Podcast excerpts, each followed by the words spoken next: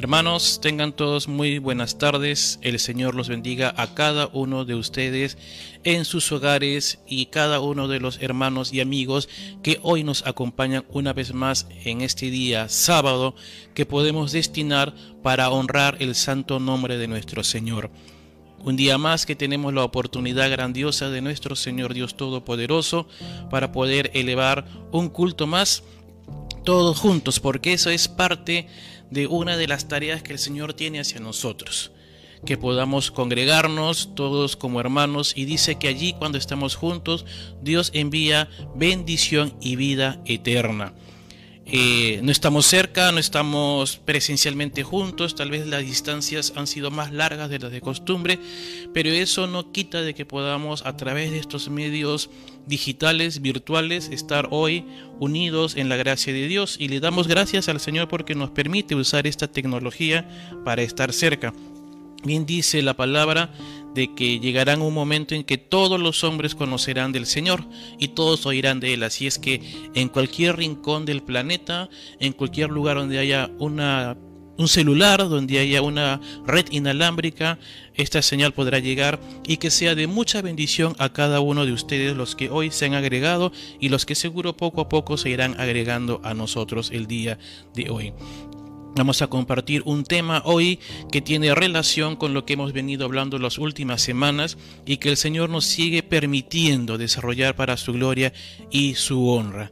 Les pido allí donde están, eh, cómodamente seguro, pero que en familia se junten, se unan y también compartan con aquellos que necesitan del Señor, con aquellos que sepan de que hoy están apartados de la gracia de Dios pueden ustedes retransmitirle la señal que estamos enviando y de este modo hacer lo que la palabra dice.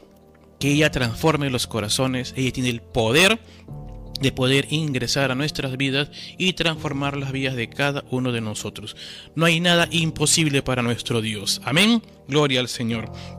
Entonces, acompáñenme en una pequeña oración. Padre, te damos gracias en tu santo y poderoso nombre por esta tarde y te rogamos en el amado nombre de nuestro Señor Jesucristo que bendigas hoy esta transmisión que uses estos medios digitales, los equipos, las señales, para que a través de ellos lleves este mensaje a cada uno de tus hijos, Padre Santo, en cualquier lugar de nuestro país, de nuestras sedes, de nuestra iglesia, o cualquiera que hoy tenga la oportunidad de escucharlo en tu santo y poderoso nombre. Gracias, amado Dios, que nos permites esta transmisión y bendice el mensaje del día de hoy. Que tu Santo Espíritu vivifique esta palabra en medio de nosotros y nos transforme y nos permita alcanzar tu gracia toda poderosa. Te damos la gloria, la honra y el poder por los siglos de los siglos y todos ahí en sus casas podemos decir amén. Bien, este es el tema que tenemos el día de hoy. Es el vino nuevo. Este tema va a complementar y enlazarse con los temas que hemos venido desarrollando las últimas semanas que tiene que ver con la venida de nuestro Señor Jesucristo. Por lo tanto, es eh, bueno que podamos ampliar un poco más sobre lo que el Señor quiere que conozcamos sobre este hermoso tema. Y es que también nosotros hemos escuchado en varias oportunidades hablar y hemos escuchado que el Señor habla en la palabra sobre lo que es el vino nuevo.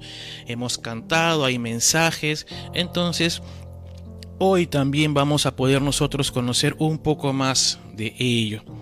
Y vamos a nosotros ir a la palabra de Dios en sus Biblias. Vamos a ir al siguiente texto.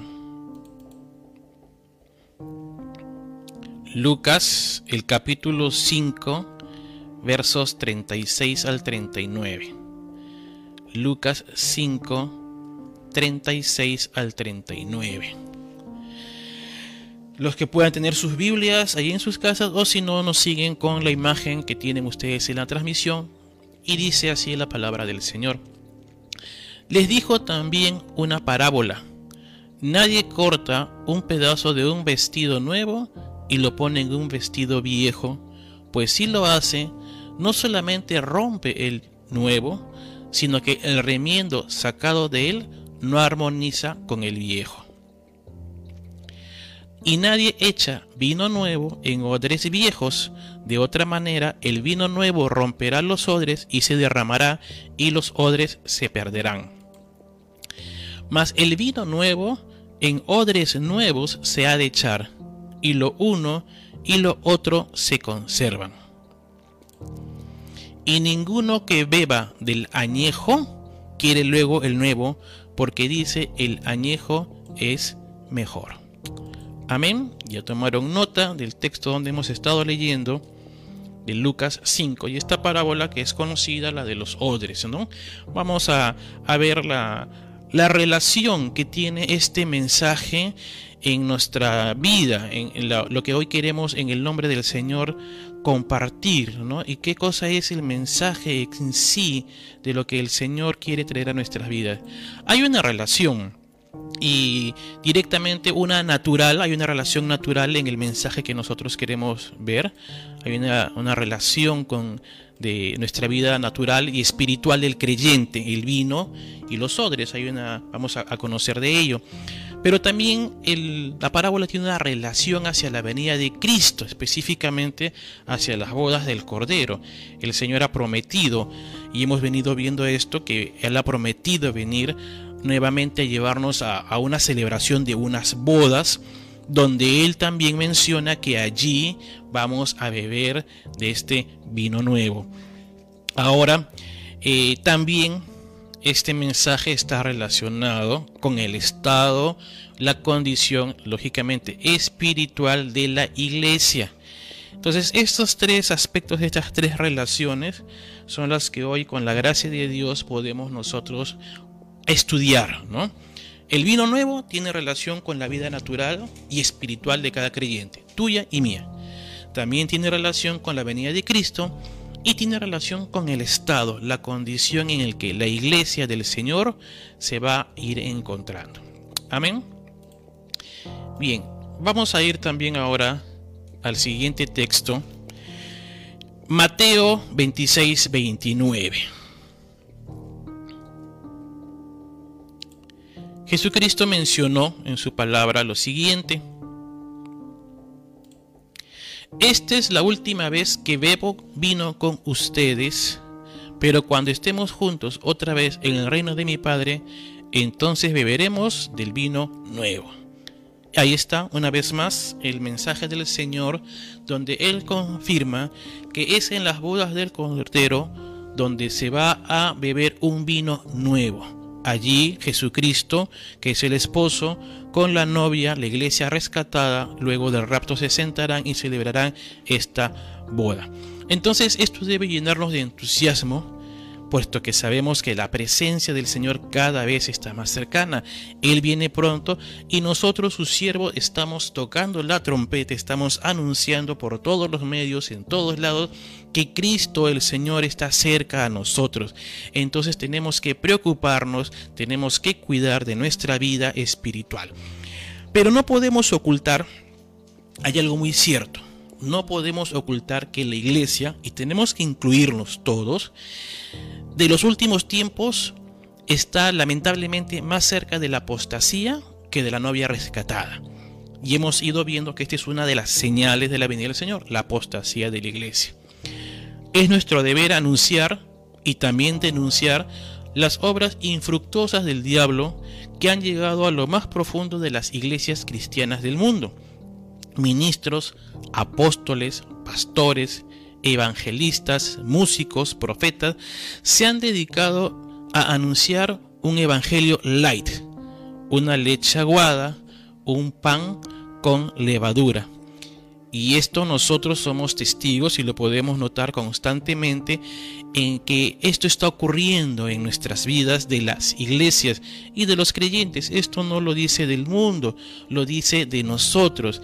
Eh, y la palabra nos advierte que algunos la leche la adulteran, ¿no? Entonces todos nosotros conocemos que la leche es una proteína muy importante para el crecimiento, miren, para el crecimiento de un niño, de una persona, de un bebé, para un hijo espiritual, para un miembro de una iglesia, la leche, la palabra de Dios, también tiene que ser sin adulteración, tiene que ser tal cual la palabra lo menciona. y nuestro deber es mencionarlo de esta manera para que llegue a más personas y de este modo, como les digo, la palabra misma es la que transforma. Ella es la que se encarga de transformar nuestras vidas. Nosotros lo que tenemos que hacer simplemente es enviar el mensaje. ¿Ok? Pero entonces nos vamos a ir dando cuenta que Jesús nos liberó del mundo, pero los creyentes siguen trayendo el mundo a la iglesia. Y los líderes cual Aarones en el Sinaí, sucumben ante las nuevas doctrinas de la prosperidad, de la hipergracia, y han constituido iglesias al gusto de los hombres, la semana pasada nuestro pastor nos informaba y nos hablaba claramente sobre esta nefasta ideología de la prosperidad que ha inundado gran parte de las iglesias evangélicas mundiales y que justamente es nefasta porque desvía el sentido de la verdadera salvación que Jesús ha hecho a todos los hombres. El afán por el dinero ha perdido a ministerios enteros, pervirtiendo la obra de Dios y haciendo de la gracia un negocio donde, créanme, cual bolsa de valores, le ponemos a las bendiciones de Dios, a los dones y a los minagres, precios a subastar, donde el creyente que ofrece el mejor precio es el más aceptado, es el más honrado. También tenemos que mencionar que hay un temor al legalismo fariseico, necio y terco que ha traído consigo una nueva corriente. Hay una contraposición en estos dos, este, en, estas dos corrientes que ustedes pueden apreciar ahí.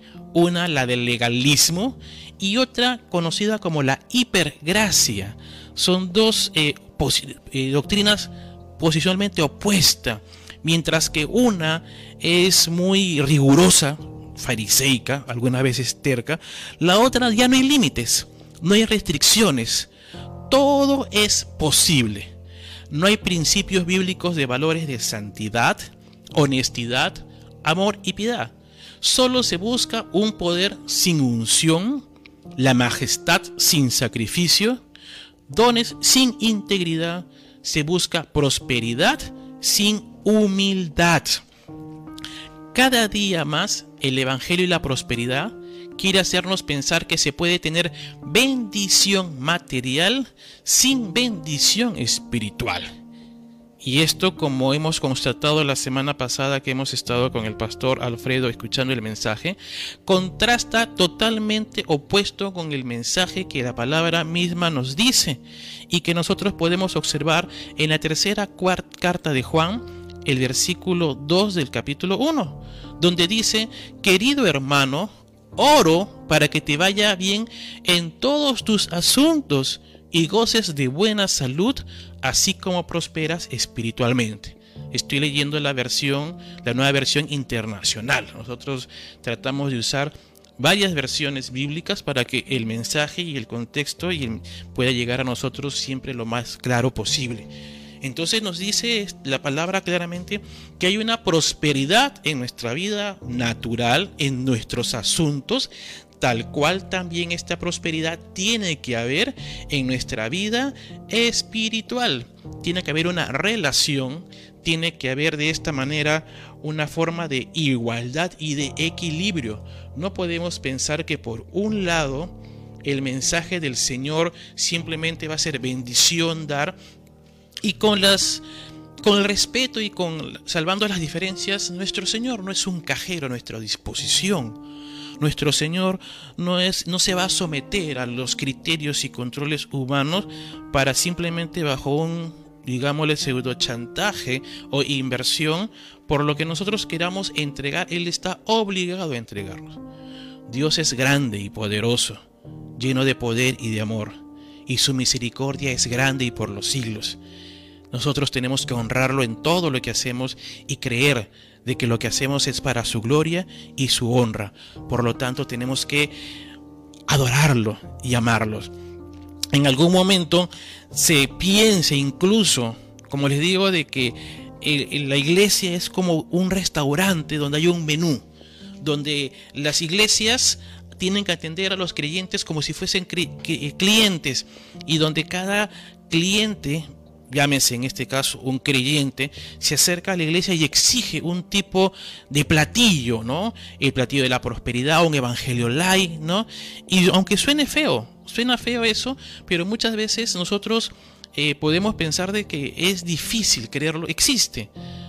Eh, consideramos al pastor un mesero, alguien que tiene que atender nuestras necesidades y queremos que nos sirva, nos traiga a la mesa el platillo que más nos guste a nosotros. Pero un platillo donde no se hable del infierno, un platillo donde no se hable de exigencia, no se hable de humildad, no se hable de santidad. Queremos un platillo donde solamente haya promesas, bendiciones, nada de santidad. Incluso queremos que se nos amenicen las reuniones, los eventos, ¿no? Y también queremos musicalizar el momento, así como si en un restaurante hubiese un pianista que toca y armoniza, nosotros traemos pues a grupos musicales eh, famosos músicos cristianos, ya no ministros, no siervos, sino famosos cantantes que bajo un precio y un costo tocan y ministran lo que ellos bien les parece muchas veces acomodado a los fines de este mundo, ¿no? Eh, créanme que incluso podríamos decir que al final de cada iglesia ya hay este, buzones de sugerencias y recomendaciones para que tú definas cómo quieres que sea la iglesia, ¿no? al, gusto de cada cliente. ¿no? Puedes ir recomendar de repente eh, el predicador que no te gusta, las canciones que te agradan, y queremos nosotros sujetarnos a los hombres y no a Dios, cuando la palabra dice totalmente todo lo contrario. La palabra nos dice que así no es como funciona la obra de Dios. Yo no ando buscando que la gente apruebe lo que digo, ni ando buscando quedar bien con nadie. Si así lo hiciera, ya no sería yo un servidor de Cristo. Para mí lo importante es que Dios me apruebe. Amén. Y allí ustedes pueden en, el comentario, si están de acuerdo, poner amén y darle gloria a Dios. Y ustedes mismos en sus casas decir amén, gloria a Dios, porque esta es una gran verdad. No necesitamos que el mundo especialmente nos apruebe. No estamos esperando que la gente esté de acuerdo con nosotros. Muchas de las cosas que la iglesia proclama, que la iglesia ministra, no están acorde con este mundo, especialmente en los temas del género, en el tema de las doctrinas de la prosperidad, en el tema de la santidad, en el tema de los derechos. No estamos de acuerdo, el mundo va por un lado y nosotros por otro. Entonces, eh, queridos hermanos, haciendo un pequeño y leve paréntesis nada más, no creamos que nosotros podamos pedir tener un espacio, por ejemplo, en un gobierno, en un tema político porque este mundo, como lo hemos ido viendo en, las primeras enseñanzas del venir del Señor, los gobiernos del hombre van a acabar. Los gobiernos del hombre van a terminar. Estos gobiernos están sucumbiendo ante los poderes económicos e intereses monetarios de todo este mundo. Entonces, es imposible que una iglesia donde busca santidad, amor y unidad tenga yo un espacio. Nuestro terreno y nuestra tierra es celestial. Nuestra patria está más allá donde el Señor pronto viene por nosotros. Así es que nuestra tarea, queridos hermanos, nuestra misión no es esperar en esta tierra tener una posición y que la iglesia tenga un una fortaleza de ingresar allí. No, nuestra tarea es doblar rodillas, orar y clamar por todos los hombres, incluso por nuestras autoridades y las que están en eminencia, y pedirle a Dios que sane nuestra tierra. Mientras tanto, tú y yo tenemos que esperar la promesa del Señor y estar listos para Él. Porque hay una promesa que Dios va a enviar un vino nuevo, un vino fresco, agradable. Esa es la promesa que Dios tiene para nosotros. Entonces tú y yo tenemos que estar listos a considerarnos parte de esa promesa del Señor.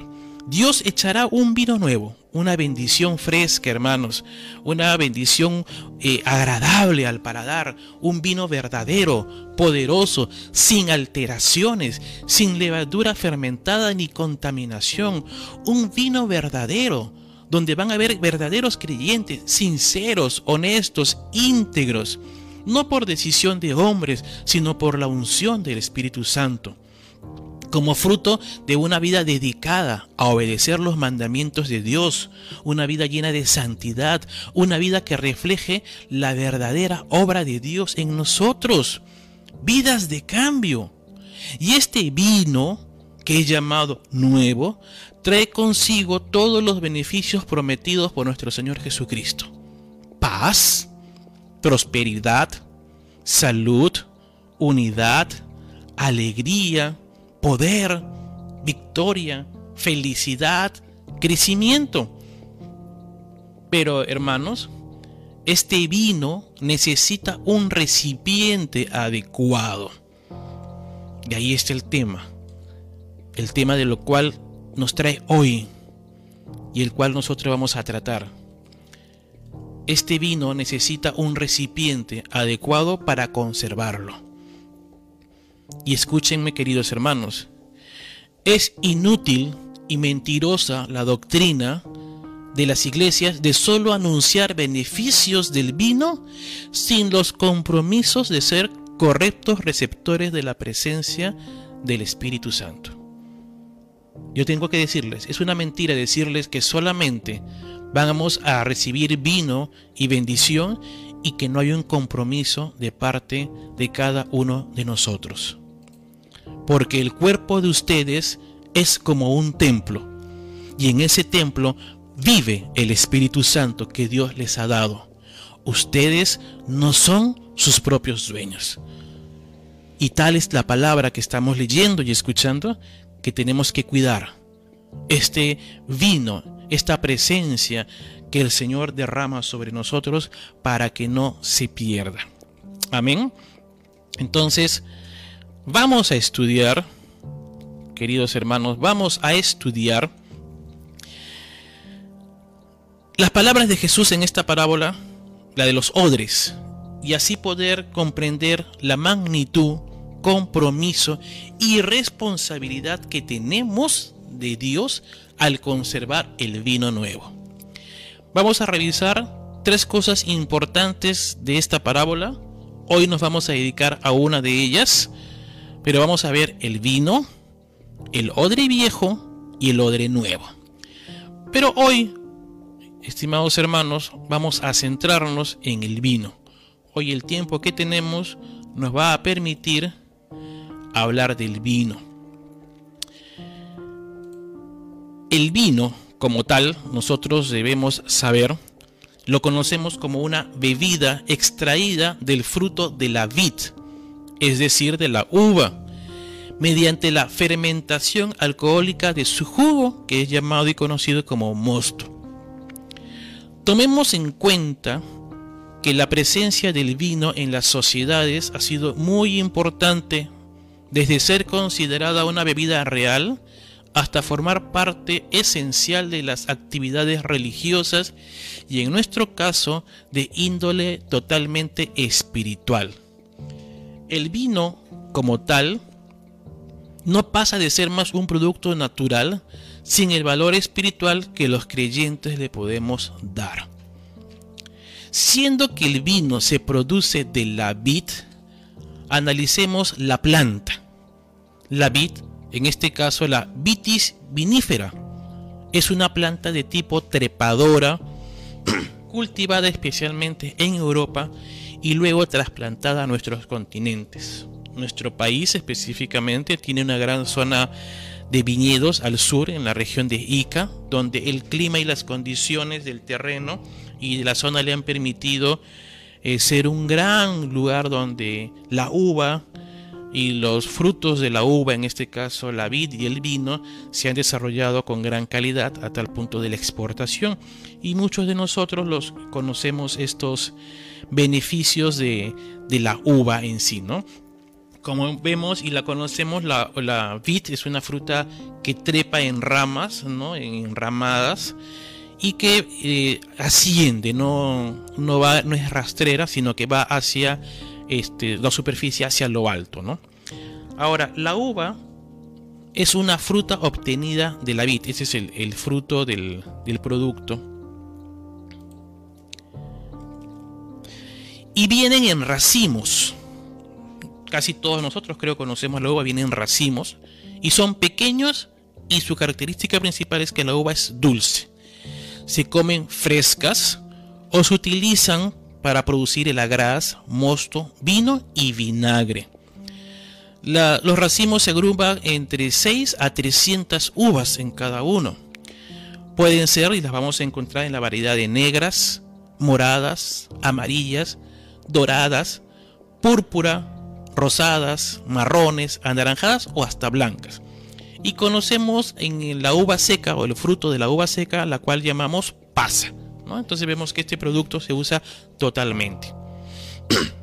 Ahora, la uva en sí posee todos los requisitos para elaborar el vino.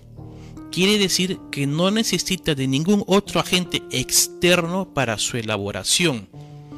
Y dependiendo de las condiciones de la siembra, clima, factores como el riego, el campo y sus cuidados, es que se obtendrá una variedad de frutos de distintos colores, olores, sabores y por ende el uso del producto final, el vino, el que está muy ligado al tipo de uva cultivado. Por eso, ante la pregunta de ustedes, ¿por qué aprender tanto de la uva y el vino? Porque justamente si vamos a hacer vino nuevo, nosotros vamos a hacer el vino nuevo, somos la uva, Jesucristo lo mencionó y lo vamos a ver, somos el fruto, él es el, somos los pámpanos que estamos allí, los racimos. El tipo de uva, la forma de cultivar la uva es muchas veces lo que vamos a ver en nuestra vida espiritual, cómo nos estamos nosotros formando espiritualmente.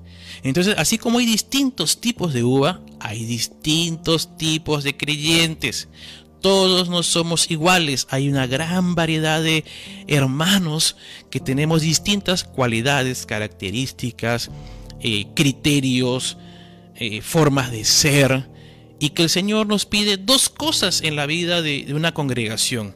Amarnos y soportarnos. Ser tolerantes unos con otros. Entendernos.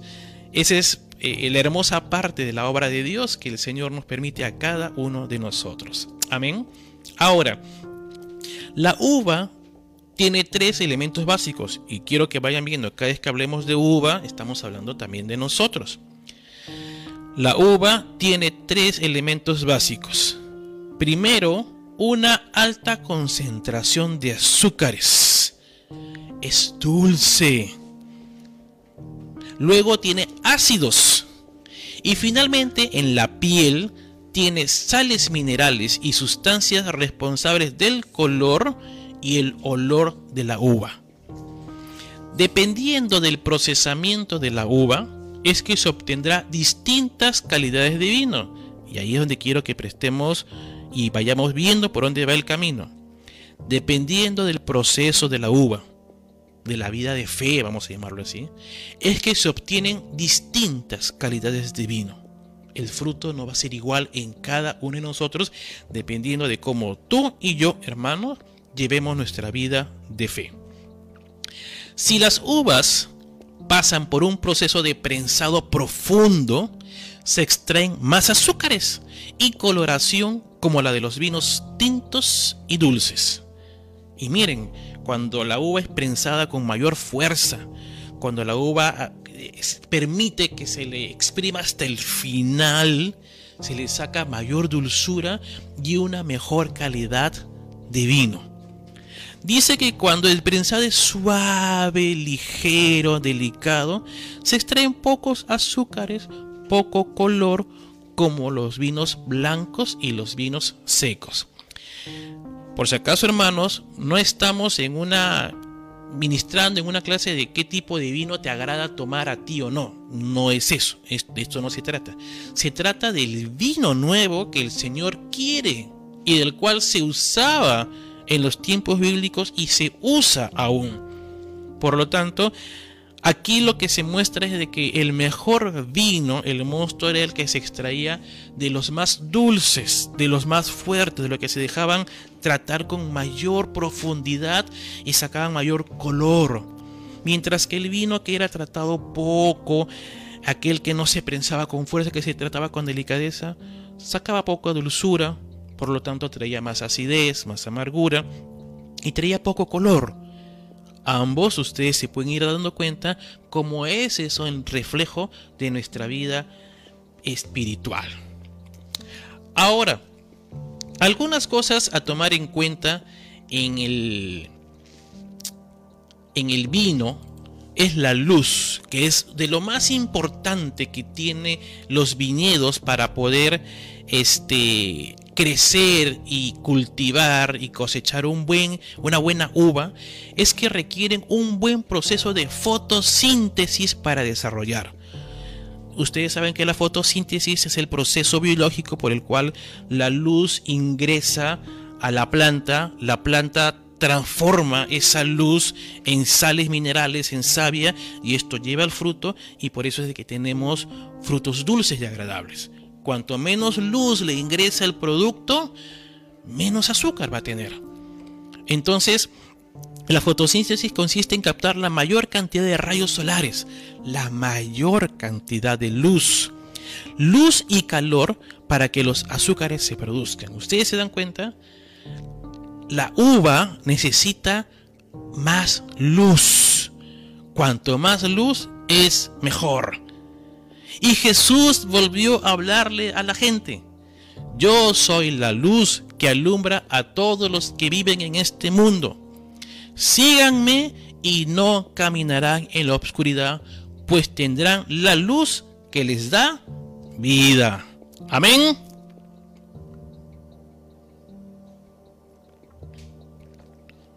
Qué hermoso. La uva necesita buena cantidad de luz. ¿Y quién es nuestra luz? Jesús. Jesús es el Señor que nos da vida y Él es el que nos alumbra. Él es el que permite que nuestra vida espiritual desarrolle y crezca. Es la relación Jesús creyente, basados en la luz, está orientada a que la luz aleja a las tinieblas y permite ver nuestros pasos. La luz nos permite ver realmente cómo somos. Descubre nuestras imperfecciones y nos deja ver dónde debemos corregir y cambiar. Esta es una relación de identificación donde no hay cómo escondernos a menos que nos alejemos de la luz. La única manera de escondernos, la única manera es cuando nos alejamos de la luz. Y esa advertencia también la palabra nos la deja. También el Señor nos permite observar que eso ocurre. Juan capítulo 3, versos 19 al 21. Esta es la condenación. Esta condenación se basa en el siguiente hecho. Voy a leer la nueva traducción viviente. Esta condenación se basa en el siguiente hecho. La luz de Dios llegó al mundo, pero la gente amó más las tinieblas que la luz porque sus acciones eran malvadas. Todos los que hacen el mal odian la luz y niegan a acercarse a ella porque temen que sus pecados queden al descubierto. Pero los que hacen lo correcto se acercan a la luz, para que otros puedan ver está haciendo lo que Dios quiere. Amén, gloria a Dios, qué hermosa palabra lo que nos dice este texto. Los hombres malos buscan esconderse y buscan la oscuridad, mientras que los hombres correctos se acercan a la luz para que los demás puedan ver cómo Dios está actuando. Y eso es lo que hoy el Señor quiere para ti y para mí. Pero muchas veces nosotros nos damos cuenta, nos percatamos cuando los creyentes se alejan, se esconden, hacen las cosas a escondidas, no se pronuncian. Y es curioso, Dios quiere que sus obras de Él se muestren, no las nuestras, miren, ¿ah?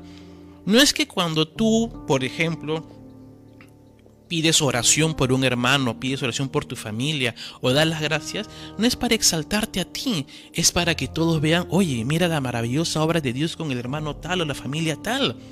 Y para que los demás vean, mira cómo Dios está obrando en tal familia, en tal joven, en tal niño, y den gloria a Dios no es para exaltar a los hombres. Entonces, no tengamos una falsa humildad de quedarnos calladitos, escondidos. Levantemos nuestra voz, glorifiquemos a Dios, digámosle amén, gloria a Dios y exaltemos su santo y poderoso nombre. Digámosle al mundo, Cristo vive y Cristo vive en mi vida. Soy cristiano, soy creyente. Hermanos, es un tiempo de, mostrarle al mundo que Él no está muerto, no está encerrado. La cuarentena puede existir, pero Dios sigue actuando. Entonces, ¿por qué tener temor de decirle a los demás lo, esencial? Yo soy de Cristo. Eh, el mundo proclama sus ideologías y proclama sus identidades sin ningún temor. Incluso salen a marchar en el Día del Orgullo, teniendo un orgullo personal de una identidad sexual alejada de Dios. Y salen a las calles.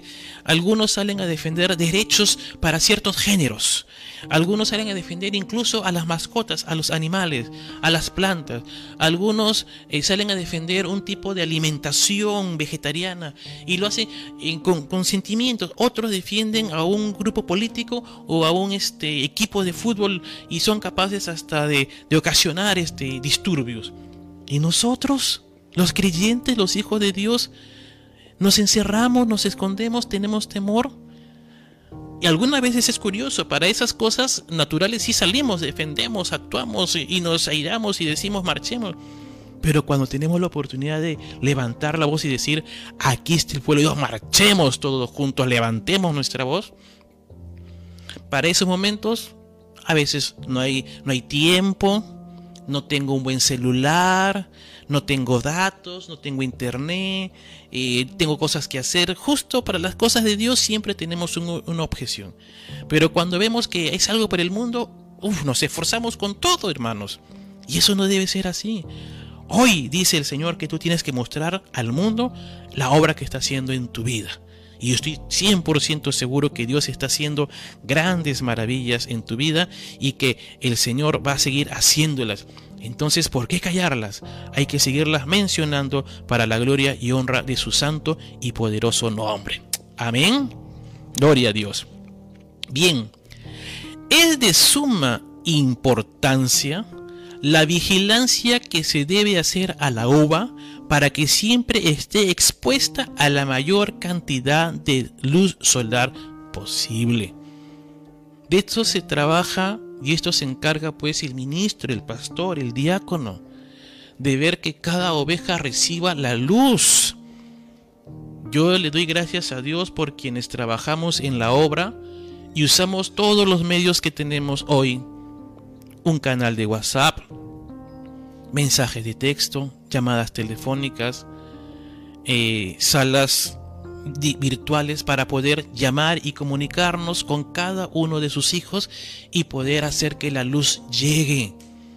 Esa es nuestra tarea de cada pastor, de cada ministro, hacer que nos acerquemos a Dios, no esconderlos, no meterlos debajo de una cama, sino acercarlos a Dios. Y es increíble, yo estoy maravillado en este tiempo, tenemos creo que cinco meses de, cuarentena en ese tiempo de la pandemia. Miren hermanos, tenemos estos medios virtuales para que tú escuches la palabra de Dios. Estás en tu casa posiblemente sentado cómodamente, quién sabe, con un cafecito a tu costado, posiblemente. Pero no has tenido que gastar tiempo en distancias. Por ejemplo, acá en Lima, que sí son largas y que nos toma este considerable tiempo, ¿no? No has tenido que subirte a un bus o a un transporte donde posiblemente tendrías algún riesgo de contagio. No has tenido que gastar pasaje. Y estamos aquí comunicándonos con hermanos desde Tumbes hasta Tacna, costa, sierra y selva, incluso fuera del país. Gloria a Dios que podamos nosotros llevar este mensaje a cada rincón. Amén. Por lo tanto dice que hay que vigilar. Y vamos a seguir haciéndolo. Y va a ser nuestro riesgo de cada ministro de seguir llamando y diciéndole a las ovejas, acérquense al Señor. Tenemos que vigilar de que la luz de Cristo llegue a todos los hogares. Es lo único que va a quitar el pecado, lo que va a quitar el temor y la duda. El poder de Jesucristo en nuestros hogares. La disposición de la planta es en pérgolas, enramado con el objeto de que todos sus sarmientos estén expuestos a la luz y así permitir la correcta maduración de la uva. Ese proceso se denomina envero. Los creyentes en su conjunto buscan la vida en comunidad para proveerse mutuamente de esta exposición a la luz verdadera, a Cristo nuestro Salvador. La comunidad de creyentes ya sea en el ámbito familiar o de una iglesia, busca como objetivo la correcta maduración de un creyente. La iglesia, si bien es el hospital de los enfermos, no tiene el objetivo de convertirse en hospital de veteranos de guerra o discapacitados. La iglesia debe buscar la maduración, el envero de cada miembro. Esa es la tarea nuestra, esa es la misión, que todos nosotros, los hombres, podamos llegar a la plenitud de Cristo. Y es lo que la palabra nos menciona. Efesios 4:11. Ahora bien, Cristo dio los siguientes dones a la iglesia. Los apóstoles, los profetas, los evangelistas y los pastores y maestros. Ellos tienen la responsabilidad de preparar al pueblo de Dios para que lleve a cabo la obra de Dios y edifique la iglesia, es decir, el cuerpo de Cristo. Amén. Este proceso continuará hasta que todos alcancemos tal unidad en nuestra fe y conocimiento del Hijo de Dios que seamos maduros en el Señor, es decir, que lleguemos a la plena y completa medida de Cristo. Entonces ya no seremos inmaduros como niños, no seremos arrastrados de un lado a otro ni empujados por cualquier corriente de nuevas enseñanzas. No nos dejaremos llevar por personas que intentan engañarnos con mentiras tan hábiles que parezcan la verdad. En cambio, hablaremos la verdad con amor y así creceremos en todo sentido hasta parecernos más y más a Cristo, quien es la cabeza de su cuerpo, que es la iglesia. Amén. Tomen nota de ese texto de Efesios 4, 11, 15. La tarea de cada siervo que el Señor ha puesto de nosotros es ayudarlos a madurar en Cristo Jesús. es ayudarlos en este envero a que crezcan, a que sean cada vez mejores. Y para eso existe iglesia y comunidad, y para eso estamos aquí juntos, hermanos. El amor del Señor ha sido puesto en nosotros para que nos sostengamos y nos ayudemos. Los ministros que clamamos y lloramos, le decimos a Dios que ninguno sea parte de tu mano, Señor. Porque en la verdad, hermanos, que ahorita lo siento, duele.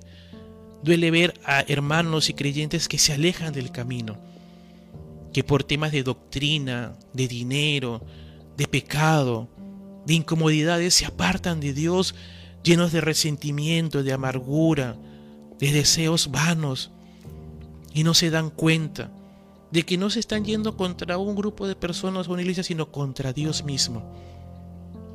Hermanos, es horrenda cosa caer en manos de un Dios vivo. Acerquémonos a Dios, no dejemos que las cosas que este mundo tiene nos aparten de Él. Es Dios quien ha constituido ministerios para que provean a la congregación de buena y verdadera luz y así lograr que el pecador deje su pecado. El fin de estas de una iglesia es que el infiel deje de ser infiel, que el violento deje su violencia, que el mentiroso deje de mentir el envero en la maduración y crecimiento de cada creyente es el objetivo de las iglesias. Hacer mejores creyentes y mejores personas cada día. La iglesia es un lugar donde el pecador ha decidido dejar su pecado. Algunos se quedan con la frase que Jesús vino a los pecadores, correcto, pero vino para limpiarlos y que dejen de pecar. Por lo tanto, la iglesia es el lugar donde los pecadores hemos venido y hemos dicho, mi pecado llegó hasta aquí, yo no quiero seguir pecando.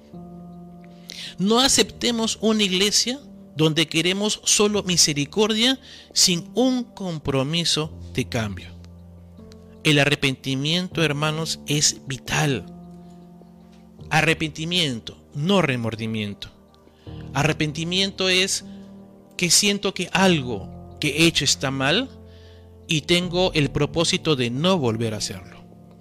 Remordimiento solamente es la primera parte. Uy, hice algo mal. Pero el mensaje de la Biblia no es que dejemos el remordimiento. El mensaje de la Biblia, hermanos, es que nosotros tenemos que dejar el pecado y arrepentirnos.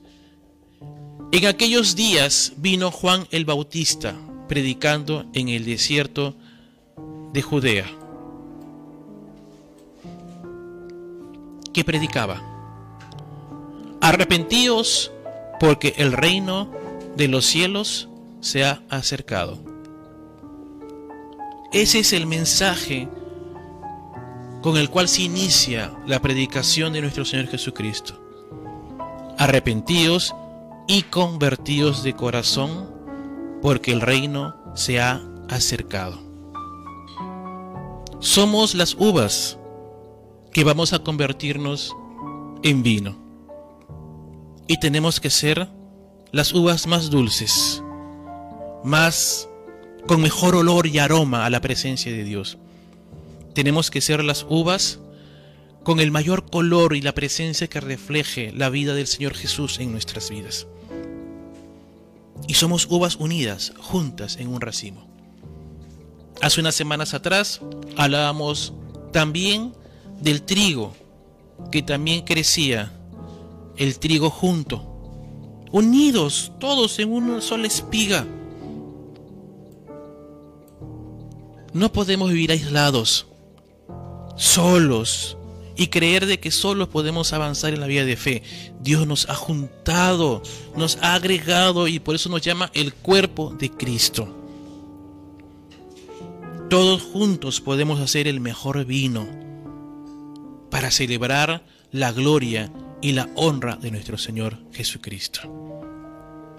Hoy yo espero que este mensaje llegue a tu corazón y nos ayude y nos impulse a seguir avanzando.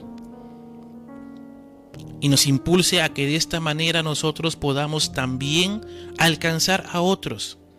Y que de esta forma podamos llevar un mensaje de oportunidad, de salvación, un mensaje a todos aquellos que lo necesitan. A todos aquellos que a veces parece que están solos. Y yo les digo, no están solos, no nos hemos olvidado. Dios nos ha olvidado de ustedes están en nuestra mente, en nuestro corazón y siempre clamamos por ustedes. Las puertas de Dios y del cielo siempre estarán abiertas y de una iglesia igual. Pero Dios te pide algo, hermano, hermana. Arrepiéntete. El hijo pródigo regresó a la casa. Pero cuando vino no vino a exigir derechos, no vino a exigir posiciones. El hijo pródigo regresó y le dijo, Señor, hazme un sitiecito. Mientras yo me sienta aparte de tu casa, no hay problema. Y el Señor Jesús te abre los brazos y te dice, tú tienes un lugar muy importante. Tú eres muy valioso. Te voy a dar un vestido nuevo, un calzado nuevo, te pondré un anillo de alianza, de un pacto que celebraremos juntos por la sangre de Cristo y vamos a sentarnos a la mesa a disfrutar nuevamente de las bendiciones que yo el Padre tengo para ti. Solo es lo que nos pide el Señor. Acompáñame en oración a pedirle a Dios que podamos arrepentirnos.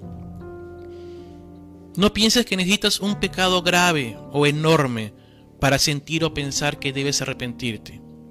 No, hermano.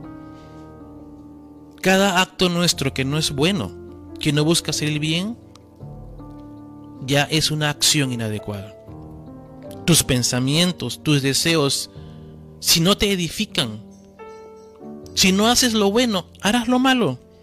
Por eso el Señor nos ha dicho que lo busquemos a Él, que nos acerquemos a Él.